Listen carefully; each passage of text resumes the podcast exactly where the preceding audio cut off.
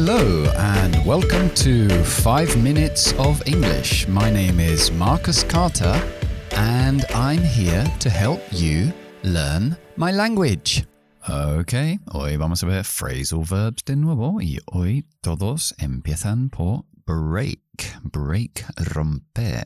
Recuerda que es break, broke, broken, este verbo, un verbo irregular. Ok, el primero es break down. Breakdown es averiarse cuando estamos hablando de motores, uh, normalmente de, de combustión y ese tipo de cosas. To break down. Ok, for example, oh, last weekend my car broke down and I couldn't go to the beach.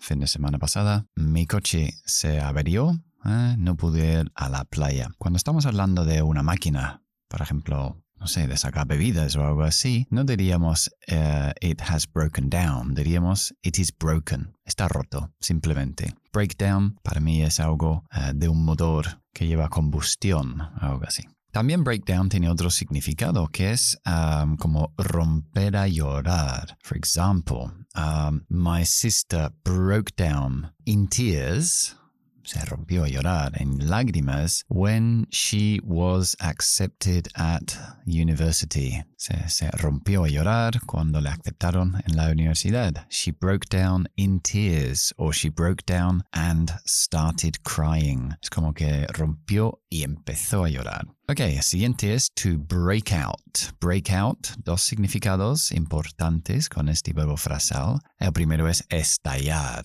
Entonces lo podemos utilizar con um, una guerra. We can say the war broke out after an argument between politicians. ¿no? La guerra estalló después de una discusión entre políticos, o podemos decir que the coronavirus uh, broke out in Asia, estalló en Asia.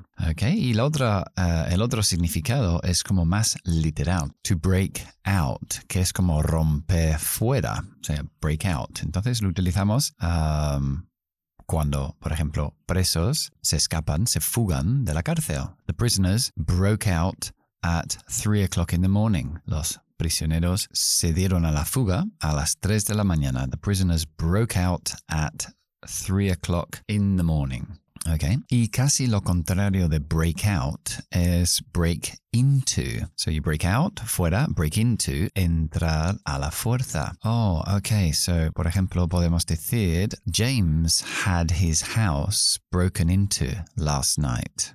Poor little devil, pobrecito. So, he usado la estructura have something done, que es la pasiva causativa, um, porque también lo utilizamos no solamente para servicios profesionales que hacen por ti, sino para mala fortuna, como en este caso. Se le entraron a robar a la casa de James anoche. James had his house broken into last night. Y la última es break up. Break up es um, romper, finalizar una relación. Hey, have you heard about Peter and Mary? No, they have broken up. ¿Te has enterado de Peter and Mary? Have you heard about Peter and Mary? No, se han roto. They have broken up. También break up. Um, la palabra up, um, muchas veces después de los verbos, significa que hacemos algo un poco más completo. Entonces, to break your pencil, romper lápiz. To break your pencil up significa romperlo en muchos trocitos. To cut a piece of paper,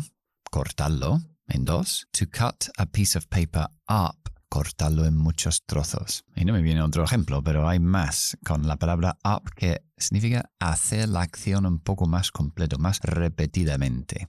Ok, y el idiom de hoy me gusta bastante. Um, se utiliza principalmente en el Reino Unido, Irlanda, los países del Commonwealth. Y el idioma es Bob's your uncle. No sé cuál es la etimología de esta, de esta frase, de dónde vienen realmente, pero bueno, Bob's your uncle. Bob es tu tío. y bueno, se utiliza um, para decir que, que concluyes un, como unas instrucciones o algunas uh, forma de o resultado, cuando llegas al resultado de algo. Es como decir, um, y ya está.